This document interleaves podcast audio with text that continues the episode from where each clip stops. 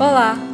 Seja bem-vindo ao Seja Mais, um projeto Vita Terapias. Há pessoas que já me disseram que fazem o melhor que podem para ter boas relações com seus familiares ou com seus colegas de trabalho, mas não entendem como não conseguem mudar o clima dessas relações.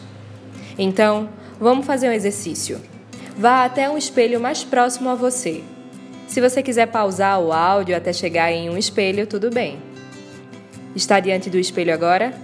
Então, lá vai a pergunta: Como estava a sua expressão assim que ficou diante do espelho?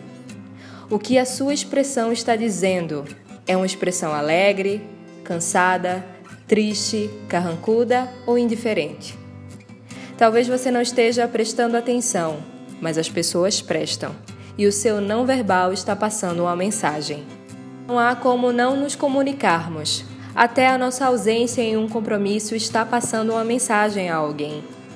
Sua expressão está passando uma mensagem diferente das suas palavras, e talvez por isso as pessoas estejam agindo da mesma maneira. Isso é consequência da incongruência. Não há como seu filho acreditar que você achou o desenho dele incrível se você não olha nos olhos dele, se o seu tom de voz, sua expressão facial não está dizendo a mesma coisa. Não há como seus colegas de trabalho acreditarem que vocês são um time se você não é acolhedor ou demonstra que gosta de estar com eles, com sua expressão e com suas atitudes. A congruência é a chave da comunicação.